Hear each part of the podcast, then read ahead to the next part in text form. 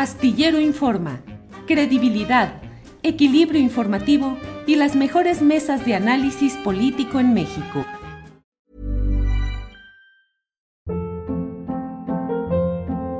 Hold up. What was that? Boring. No flavor. That was as bad as those leftovers you ate all week. Kiki Palmer here, and it's time to say hello to something fresh and guilt-free. Hello Fresh. Jazz up dinner with pecan-crusted chicken or garlic butter shrimp scampi. Now that's music to my mouth. Hello Fresh. Let's get this dinner party started. Discover all the delicious possibilities at hellofresh.com. Hey, it's Ryan Reynolds, and I'm here with Keith, co star of my upcoming film, If, only in theaters, May 17th. Do you want to tell people the big news? All right, I'll do it. Sign up now and you'll get unlimited for $15 a month in six months of Paramount Plus Essential Plan on us. Mintmobile.com slash switch. Upfront payment of $45 equivalent to $15 per month. Unlimited over 40 gigabytes per month. Face lower speeds. Videos at 480p. Active Mint customers by 531.24 get six months of Paramount Plus Essential Plan. Auto renews after six months. Offer ends May 31st, 2024. Separate Paramount Plus registration required. Terms and conditions apply if rated PG. Están por aquí. Helos ahí. Alejandro Páez y Álvaro Delgado, ¿cómo están? Encantados, Julio, siempre de estar contigo. Felices. Muchísimas, muchísimas gracias. Igualmente, además, le- con- en gira triunfal, les está yendo muy bien Vilo de Mazatlán, que es un lugar, además, lo sabemos, Álvaro, de la intimidad querida de Alejandro Páez Varela. Y bueno, pues muy bien que, que están por ahí. ¿Cómo les ha ido con el libro? ¿Qué han escuchado? ¿Qué versiones positivas y también qué críticas han recibido? Mira, por supuesto que nos está yendo muy bien en la presentación, la primera presentación, de hecho, de eh, la disputa por México, que aquí lo tenemos, por supuesto.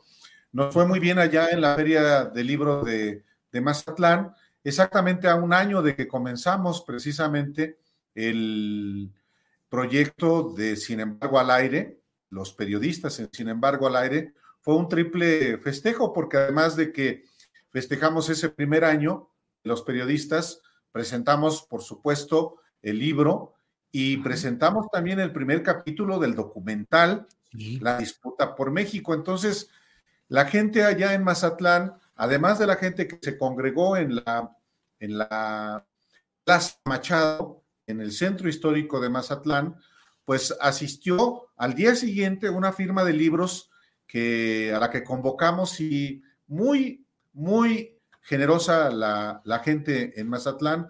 Así es que, y además nos están informando una vez más que ya se agotó en, por ejemplo, en Amazon, está agotado en la librería El Sótano, en Gandhi, está agotado en, en otras librerías. Y yo lo que, lo que nosotros queremos decirles también es que, eh, por supuesto, tengan paciencia, ya se está reimprimiendo, ya está surtiéndose a todas las librerías. Y un poco decirles lo que les dijimos allá en Mazatlán, no se desesperen, porque va a haber libros, y en ese sentido no podemos estar más contentos, más que contentos, eh, Julio, además por la, el privilegio que nos das de platicar con tu auditorio. Gracias, eh, Álvaro. Alejandro Páez Varela, en 1981, Rolando Cordera y Carlos Tello Macías escribieron un libro que se sigue leyendo y recordando, La disputa por la nación, el choque de dos proyectos. Somos un país que se la pasa de choque en choque y de batalla en batalla, o a fin de cuentas, las batallas nomás no, no dan resultado y las cosas siguen caminando más o menos iguales. No, es un, es un país que ha eh, tenido dos opciones polares, como lo llamaban justamente ellos en su, en su libro, dos eh, eh, opciones polares que han estado disputándose los destinos de la nación. Ahora, sí es importante decir que en, la, en una, de las dos, una, una de las dos opciones polares es una, una opción que ha tenido una carrera lineal sin ningún problema, que es la derecha. La derecha y ha logrado eh, unir, digamos, a sectores en, México y sobre todo ha, podido mantener un discurso, un discurso bien organizado y sólido para vender a los, a los mexicanos, aunque no incluya a los mexicanos, pero ese ya es otra parte del, del debate. Eh, eh, pero por el otro lado está el proyecto de izquierda, que es un proyecto discontinuo, que ha sufrido los embates de, desde el Estado mismo, que ha sufrido los fraudes electorales, que ha tenido que sortear el embate eh, incluso ilegal de, ciertos sectores empresariales que, le, han invertido para que el proyecto de la izquierda nunca prospere. Y pues bueno, México ha estado en esa, en esa disputa. Lo afortunado de lo que vemos el día de hoy es que ya podemos definir con un poco más de claridad o con mucha más claridad de qué se tratan estos, estos dos proyectos de nación. Eh, no tenemos claridad con respecto al proyecto en sí de la derecha, pero ya sabemos quiénes son, ya tienen rostro, se llaman PRI, PAN, PRD, los grupos empresariales, la élite intelectual, y pues bueno, esos están en un bando y por lo menos es importante saber que están ahí, saberlos diferenciar. Y por el otro lado está un proyecto eh, que es parte de, es una parte de la izquierda, que es el López Obradorismo. Gracias, Alejandro. Álvaro Delgado, ¿está bien delineado ese flanco de la izquierda? Porque bien o mal, la derecha, con toda su dispersión, pero ha mantenido el modelo económico y de control político durante décadas. La izquierda apenas ha llegado por primera ocasión al poder político máximo, que es la presidencia de la República. Pero encuentras que esa izquierda está bien delimitada, está bien eh, delineada en cuanto a sus propósitos ideológicos y prácticos concretos o todavía es una especie en construcción? Sí, yo eh, advierto que efectivamente todavía no está consolidado el propio proyecto eh, de nación desde la izquierda, porque lo que hoy cohesiona justamente ese proyecto es una figura es Andrés Manuel López Obrador. Y el proyecto falta eh, que se consolide y que termine de definirse y por tanto de acotarse los alcances que eh, está formulándole a la, nación. Hoy, digamos, el elemento de cohesión del proyecto de izquierda, pues es la figura del presidente Andrés Manuel López Obrador. Y como en el libro también se expone, a partir de las conversaciones que tuvimos con los protagonistas de este proyecto denominado la cuarta transformación, también tiene sus riesgos, tiene sus eh, riesgos de eventualmente no terminar de consolidarse a partir no solamente de la definición de la candidatura presidencial, sino a partir de las prioridades que tienen o que tengan en su momento quienes aspiren o a quienes terminen quedándose por la candidatura presidencial. Es decir, estamos no solamente eh, ante un proyecto que no está acabado de la derecha, por más que efectivamente sus protagonistas claramente estén mostrándole a los mexicanos que quieren retomar el modelo que fue derrotado en el 2018, pero por otra parte, un proyecto que hoy está en el ejercicio del poder público que sí enfrenta también eh, retos y riesgos de no terminar de definir ese proyecto al margen del presidente Andrés Manuel López Obrador. Alejandro, em, esa izquierda que no tiene un partido fuerte, porque Morena finalmente vemos todos los problemas que tiene, y que depende de la figura, la presencia, el activismo, la voluntad de una persona. En términos conceptuales, ¿podemos pensar que hay un caudillismo? Bueno, este es un, país que ha tenido caudillos y, que en momentos cruciales eh, ha dependido también de los caudillos. La revolución de 1910, por ejemplo, es una revolución de caudillos.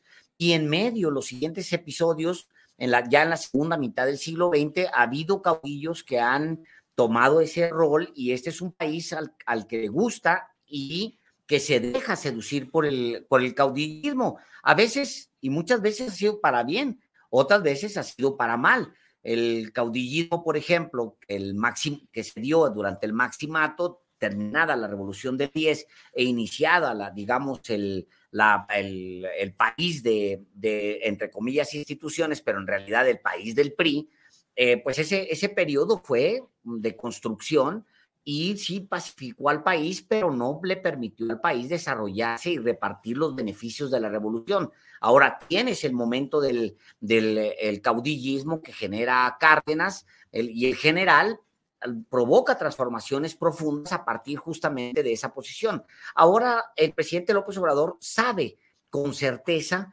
que él es eh, un caudillo de, dentro de esta causa de izquierda y las, lo está aprovechando para lo que él llama la cuarta transformación. Eh, los ciudadanos sí hicieron historia en el 2018 y, dieron esta vuelta, le permitieron dar esta vuelta política. Ahora falta que el presidente López Obrador aproveche que los ciudadanos ya hicieron historia y haga historia también con un cambio de, fondo. Pero sin duda, Julio, es un país con caudillos y que ha aprovechado el caudillismo eh, muchas veces, afortunadamente, para bien, otras veces para mal. Gracias, Alejandro. Álvaro, dentro de las entre, es decir, en las entrevistas que hicieron, más allá de la adscripción partidista de cada cual, encontraron en los aspirantes o suspirantes al 2024, textura intelectual e ideológica real y definida o hay en general una situación política en México que se mueve un poco en el lugar común y que finalmente, es decir, quiero preguntar, ¿encontraron textura y definición ideológica profunda o generalidades? No, ah, hay, bueno, hay, de las dos, generalidades, eh, a, menudo también más que ideas consignas, pero también encontramos, sin duda, textura ideológica como tú la, tú la defines, en el sentido de que hay claridad en lo que es hoy nuestro país y ha sido, y claridad también en lo que debe ser. Yo ah, pondría dos ejemplos, eh, Julio. Uno, Claudia Sheinbaum me parece que eh, es la eh, política que tiene, y así lo expone, una idea muy clara de lo que eh, es, ha sido y busca ser México. y otro personaje que creo también tiene claridad de lo que se propone desde esta coalición opositora es Gustavo de Hoyos. Hay, por supuesto, una identificación de objetivos que se quieren y objetivos que no se quieren de sus adversarios. Y en ese sentido, pienso que la, un proyecto y otro eh, están definidos por estos dos personajes. Hay, por supuesto, una exposición muy clara de lo que alguien como el canciller Marcelo Ebrard quiere para México y lo que no quiere.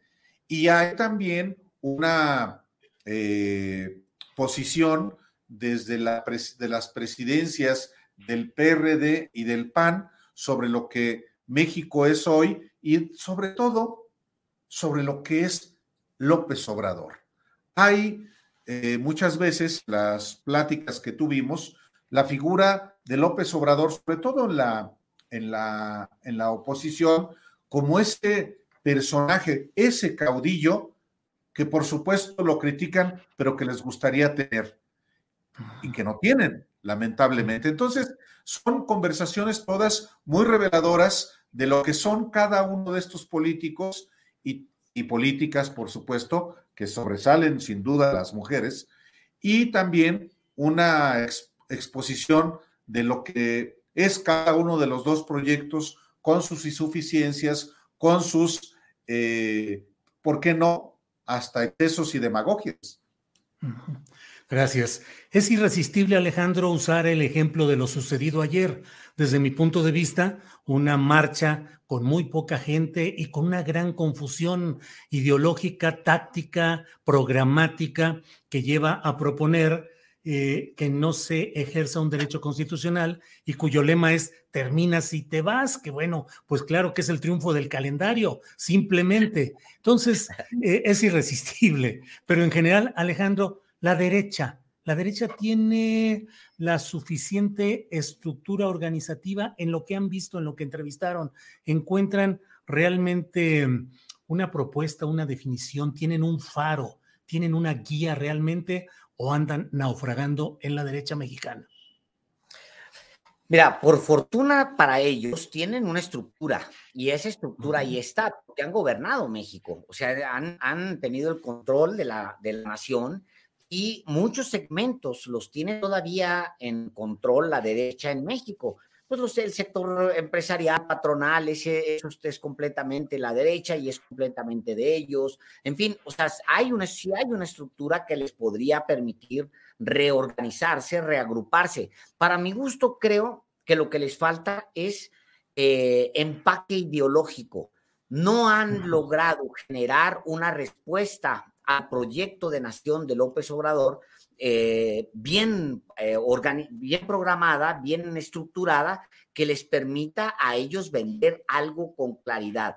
Lo que dices tú de, ayer, pues efectivamente es, es, muy sintomático. O sea, terminas y te vas. Pues sí, es que va a terminar en algún momento.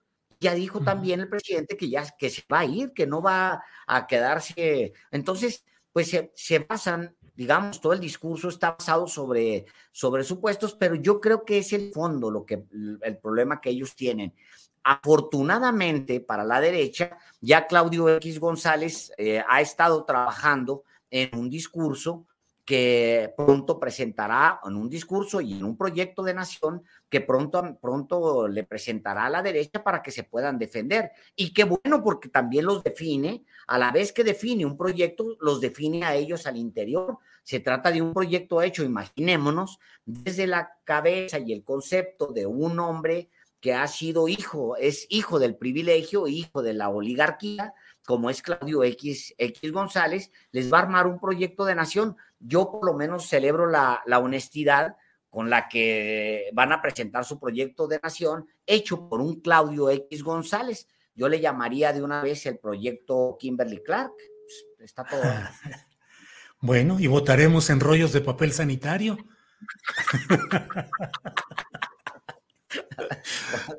de preferencia no, Julio. Pero pero es una maravilla, Julio, es una maravilla que efectivamente que el mismo magnate, el mismo hijo del privilegio, como es Claudio X González, un filántropo como él se define, un hombre de centro izquierda como él dice que es, no solamente haya organizado en su mansión esta coalición eh, que formaliza lo que era sabido, eh, la unión del PRI, del PAN y de lo que queda del PRD, sino que al mismo tiempo que convoca a crear un ejército de activistas para combatir al proyecto que está en el gobierno, pues redacte, como él se lo confesó a un grupo de simpatizantes en noviembre, que confiese que él está redactando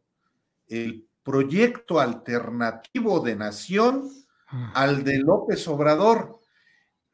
Él dijo que lo terminaría en marzo, quiere decir que ya pronto lo conoceremos y me parece que será muy útil que Claudio X González lo haga de manera pública y que los mexicanos identifiquen efectivamente ese proyecto de nación que hasta ahora no, no han sabido eh, formular ante los mexicanos. Ha sido esta coalición, pues la coalición reaccionaria. Solo reacciona a las iniciativas del proyecto hegemónico que claramente encabeza el presidente López Obrador. Entonces, es la que encabeza, por supuesto, Claudia X González, una oposición reaccionaria. Eso ha sido. Y creo que los mexicanos merecen que sea algo más. One size fits all seems like a good idea for clothes until you try them on. Same goes for healthcare. That's why United Healthcare offers flexible, budget-friendly coverage for medical, vision, dental, and more. Learn more at uh1.com. Hey, it's Ryan Reynolds, and I'm here with Keith, co-star of my upcoming film If, only in theaters May 17th. Do you want to tell people the big news?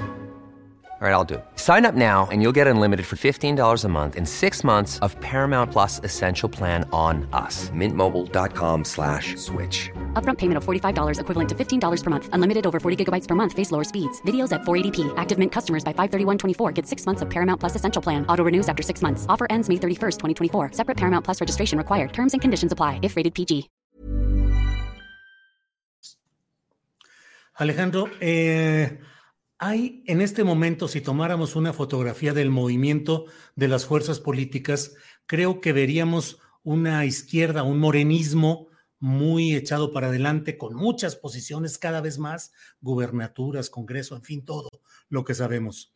Y del otro lado, una derecha muy apagada, insisto, yo la veo sin brújula, sin programa todavía, ya veremos lo que propone el proyecto Kimberly Clark, pero... Eh, ¿Es una ilusión óptica el que parezca que realmente la izquierda o el morenismo o la 4T va a arrasar en 2024? Es decir, la conjunción de poderes mediáticos empresariales, el desgaste mediático que se ha ido construyendo contra el presidente de la República en temas como eh, la casa gris del hijo y algunas otras cosas.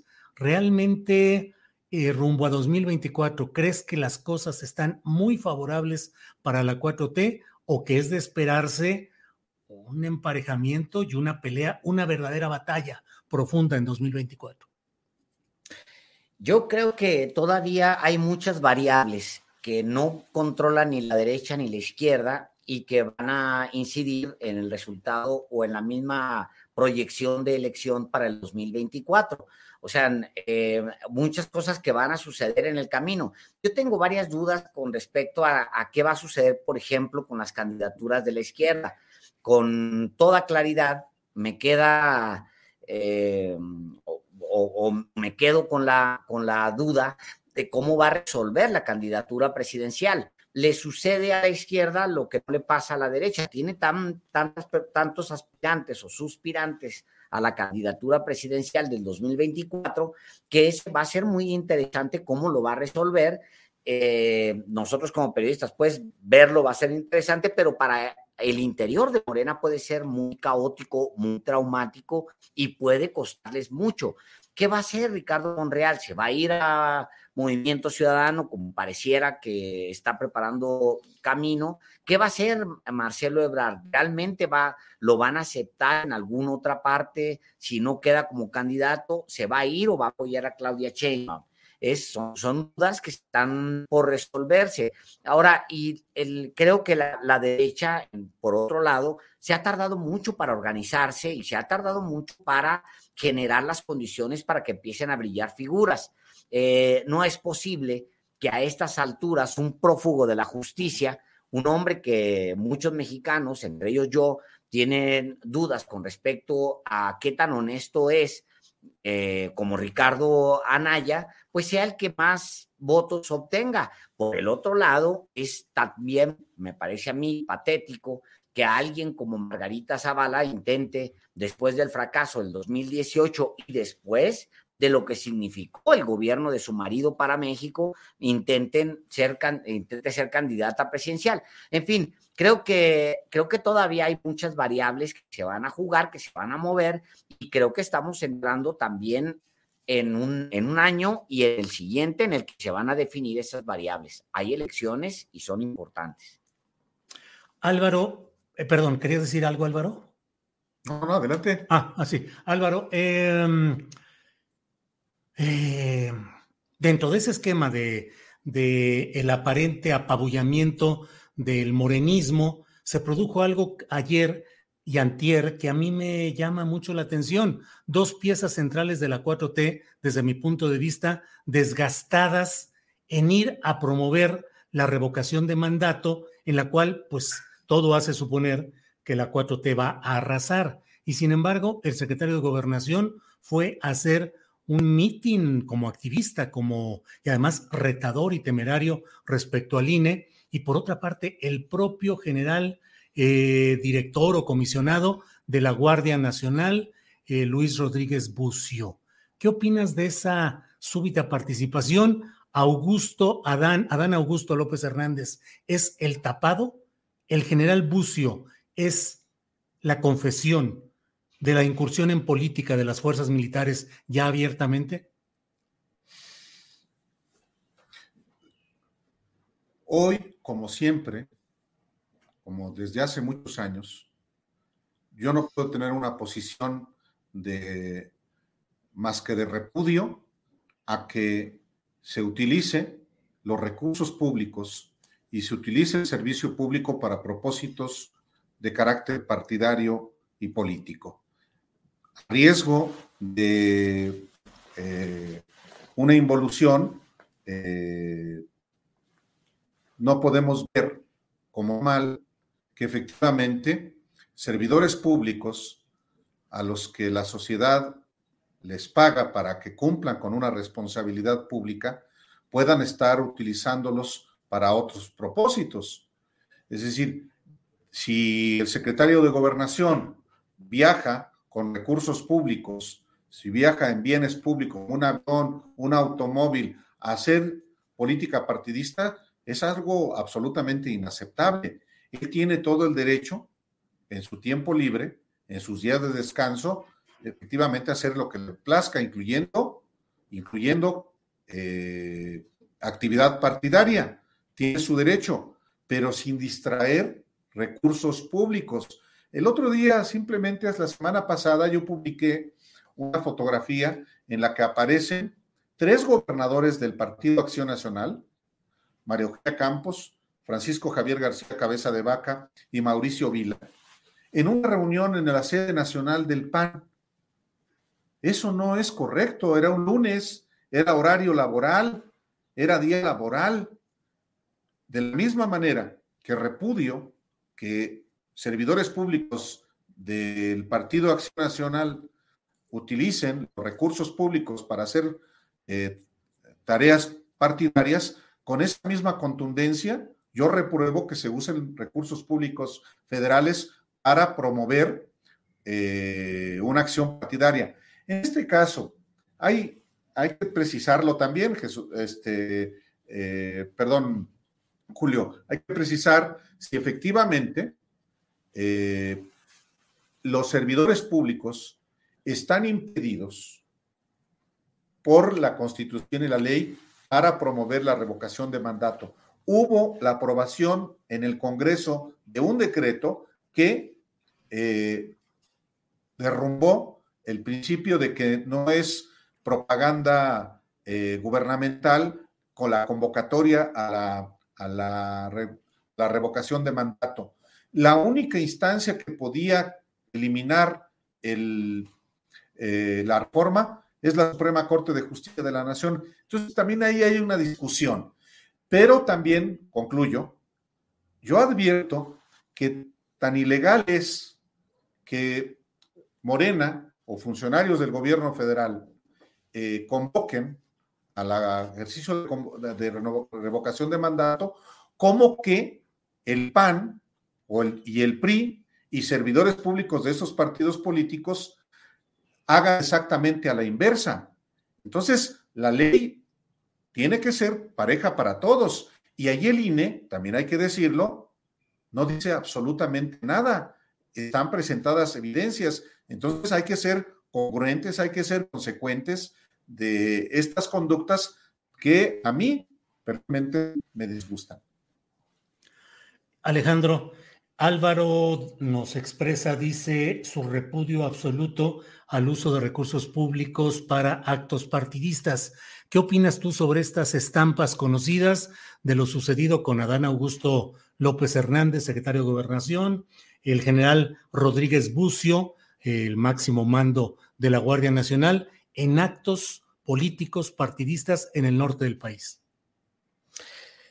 Se lo hemos dicho al, al PAN, se lo hemos reclamado y lo hemos hecho durante años, hemos, hemos dicho que no está bien que los, eh, los gobiernos utilicen recursos que son de todos los mexicanos para apoyar a sus partidos. No, no vamos a callarnos hoy que lo hace, lo hace Morena. Está mal y le deben una explicación a los mexicanos de por qué lo hicieron.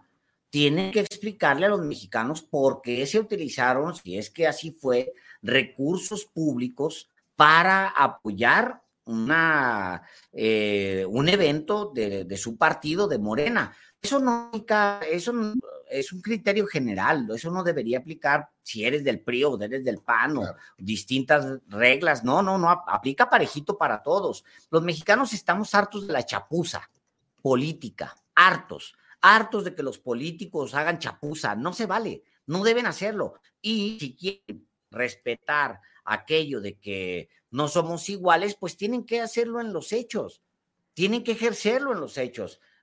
Eh, alguien que va, gasta recursos eh, públicos, va y los destina a, a, cosas partidistas, pues es alguien que hace, que es exactamente igual que lo que es el PAN y lo que es el PRI. Ya no más falta que cometan fraudes electorales. Es exactamente lo mismo.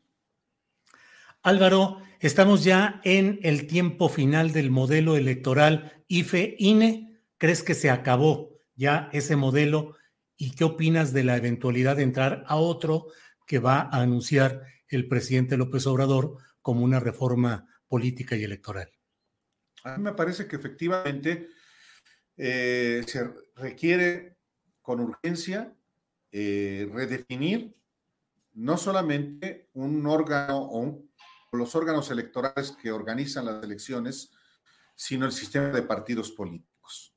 Yo recuerdo una conversación que tuvimos en, un canal de televisión sur, en donde eh, estabas, participaste también tú, eh, Julio, y yo decía, antes inclusive de las elecciones del 2018, que iba a terminar hecho trizas el régimen de partidos y que iba a emerger una fuerza hegemónica, como ha ocurrido.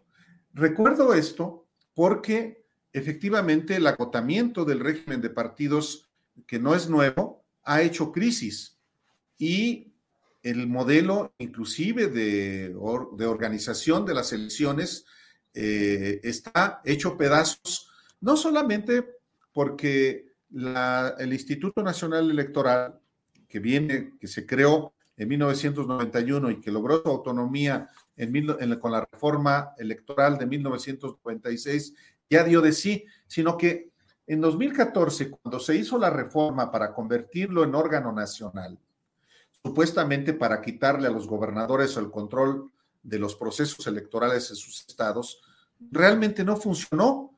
Y en tercer lugar, porque es demasiado caro.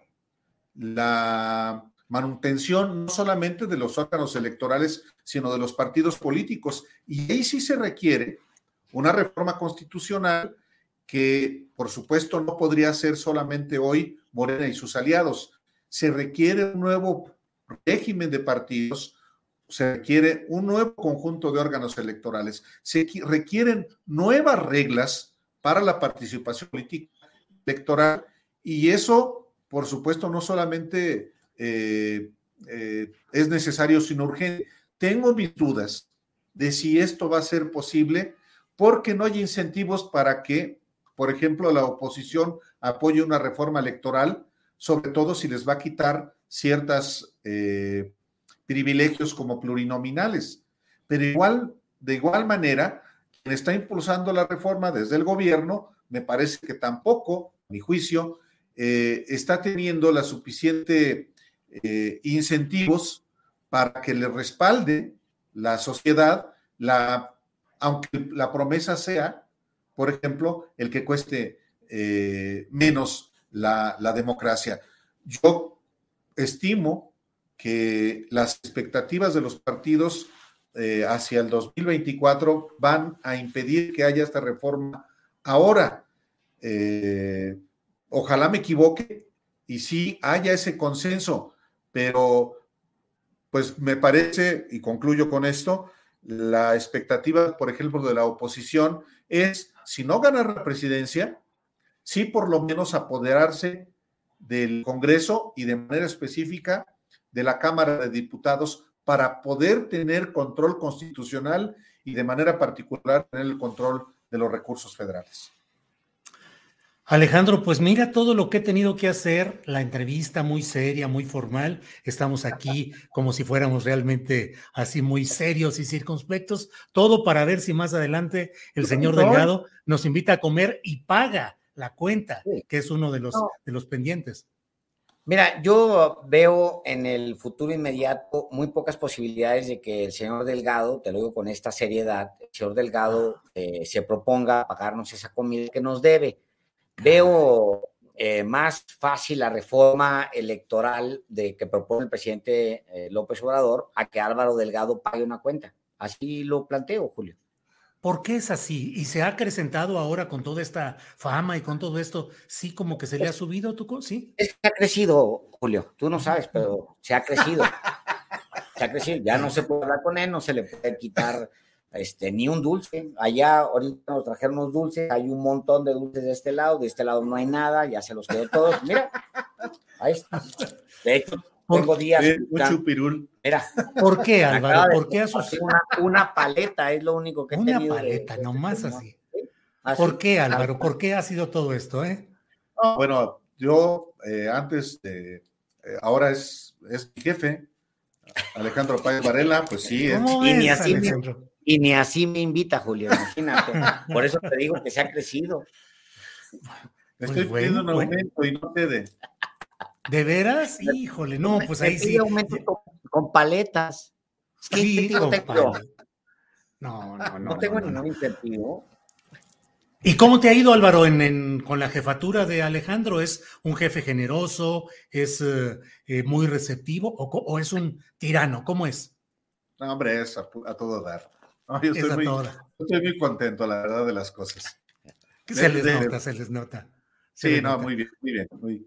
Pues qué bueno, les agradezco a los dos. Exitazo del libro, exitazo del documental, exitazo del programa Los Periodistas. Reivindico lo que he dicho más de una vez. Son un ejemplo de cómo el buen periodismo puede tener también éxito en seguidores, en difusión y en muchas cosas interesantes. Estábamos en una etapa en la cual parecía que solo podía tener éxito, eh, pues algunas cosas que no coincidían realmente con los criterios periodísticos más respetables. A mí siempre me da mucho gusto que ustedes den ese ejemplo de seguir adelante, de seguir produciendo y con buen periodismo captar la atención de amplias audiencias. Así es que mi mejor deseo para el futuro, mi abrazo a reserva de lo que ustedes deseen agregar para cerrar esta plática. Pues agradecerte, Julio, eh, como siempre también lo, lo, hacemos y también decirle a la, a la audiencia que el periodismo de Julio Astillero es un periodismo honesto que todos estamos eh, obligados a, apoyar, es un periodismo de combate, honesto, directo, y creo que no por nada la fórmula que ahora representamos Álvaro Delgado y un servidor eh, viene justamente de las mesas que organizó Julio Astillero, de ahí vienen los periodistas y pues nosotros no tenemos más que agradecimiento y siempre nuestra consideración y siempre nuestro llamado a, la audiencia a que vean en Astillero lo mismo que, que pueden ver en los periodistas. Gracias, Alejandro. Muchas, muchas gracias y toda nuestra gratitud. Gracias, que estén muy bien y seguimos adelante, para adelante, para adelante, como dirían por ahí. vamos a comer, eso sí, y que pague el señor Páez. ¿Otra vez? Páez, otra vez. Bueno, perfecto. Este pues muchas gracias. Con este incentivo, Julio, con este incentivo, una paleta. Fíjate nomás. Ya veremos cómo se ajustan las cuentas del consumo gastronómico. Gracias a los dos, que les vaya muy bien y seguimos adelante. Hasta luego. Muy buenas gracias.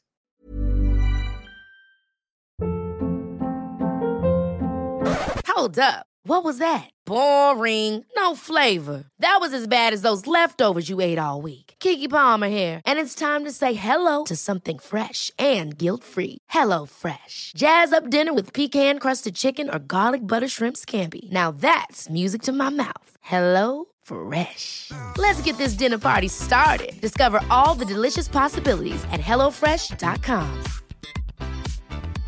En Sherwin Williams somos tu compa, tu pana, tu socio, pero sobre todo somos tu aliado, con más de 6.000 representantes para atenderte en tu idioma y beneficios para contratistas que encontrarás en aliadopro.com. En Sherwin Williams somos el aliado del PRO. Para que te enteres del próximo noticiero, suscríbete y dale follow en Apple, Spotify, Amazon Music, Google o donde sea que escuches podcast te invitamos a visitar nuestra página julioastillero.com.